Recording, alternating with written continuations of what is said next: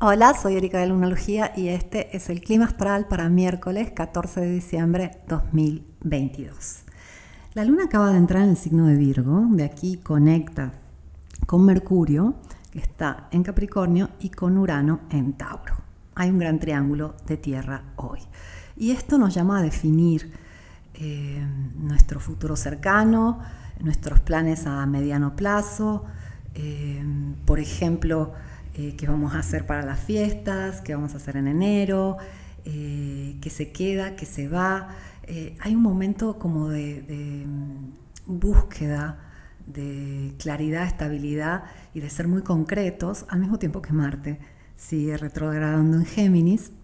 La luna va a ser justamente una cuadratura a Marte retrógrado y es un poco la sensación del día, ok, quiero este, cosas claras, quiero avanzar, quiero enfocarme, pero al mismo tiempo hay algo que no termina de fluir. Y con la luna en Virgo queremos que las cosas se ordenen, queremos que eh, todo esté eh, claro y puede ser un poco molesto este tránsito, al mismo tiempo que podemos siempre aprovechar este extra de practicidad y, y solidez que nos dan los signos de tierra cuando son transitados por planetas, especialmente la luna, este, nos dice Oye, escucha tu cuerpo, atiende tu salud, atiende tu casa, eh, todo lo que tiene que ver con lo práctico, lo concreto, eh, analízalo, ordénalo. Y con Mercurio y Venus en Capricornio hay muchas ganas de hacerlo. Tal vez no fluya como quisiéramos, pero eh, va a haber momentos para que todo fluya acelerado. El 2023 nos trae muchas oportunidades de de conquista, de emprendimiento, de inicios. Eh, es un año que, nos va a dar muchas oportunidades y ahora estamos todavía cerrando un ciclo. Y es muy curioso cómo eh, cuando tú observas eh, los ciclos, te das cuenta que la mejor forma de este, dirigir la experiencia hacia donde tú quieres es no iniciar en el inicio, iniciar antes de que inicie. Y suena un poco raro, pero fíjate cómo la semana técnicamente inicia el día domingo. Se supone que el domingo es el primer día de la semana y el primer día de la semana que hacemos, descansamos, disfrutamos, compartimos con nuestros seres queridos.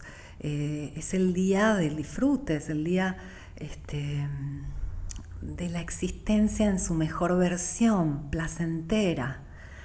Y aquí hay una clave. 2023 empieza en diciembre, visto desde este punto de vista alternativo que me gusta proponer. ¿Por qué? Porque es un momento donde hay esa predisposición al compromiso, a la seriedad, a saber qué queremos, al mismo tiempo que no podemos avanzar por Marte retrógrado y tenemos que estar más que hacer. Al mismo tiempo que habría impulso para hacer, pero que no fluye. Entonces, em, siempre, cualquier inicio, cualquier comienzo va a depender de la ofrenda que dejó el final. Y este mes es esa ofrenda. Este mes es donde debemos, por ejemplo, descansar, si ha sido un año este, muy atareado o muy estresante. Debemos compartir si hemos estado eh, demasiado enfocados en otras cosas y no hemos tenido tiempo para nuestras relaciones, nuestras familias, nuestros cariños, nuestros afectos.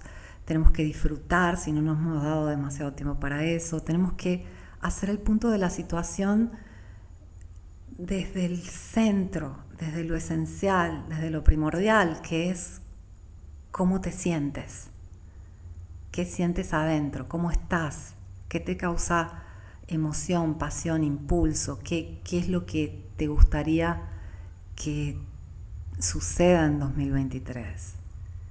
Porque dar vuelta la situación de esta forma, entender que las cosas comienzan antes de que comiencen, las cosas comienzan cuando hay finales, te puede eh, dar una mirada diferente y empezar de la mejor forma, no solo este 2023, sino cualquier cosa que debas comenzar. Abre bien los ojos en los finales, abre bien el corazón en las conclusiones. Es ahí donde tomamos toda la sabiduría, donde destilamos lo mejor, donde nos fortalecemos para que los próximos inicios sean grandiosos. Te deseo un día espléndido, te agradezco por haberme escuchado, vuelvo mañana con el clima astral.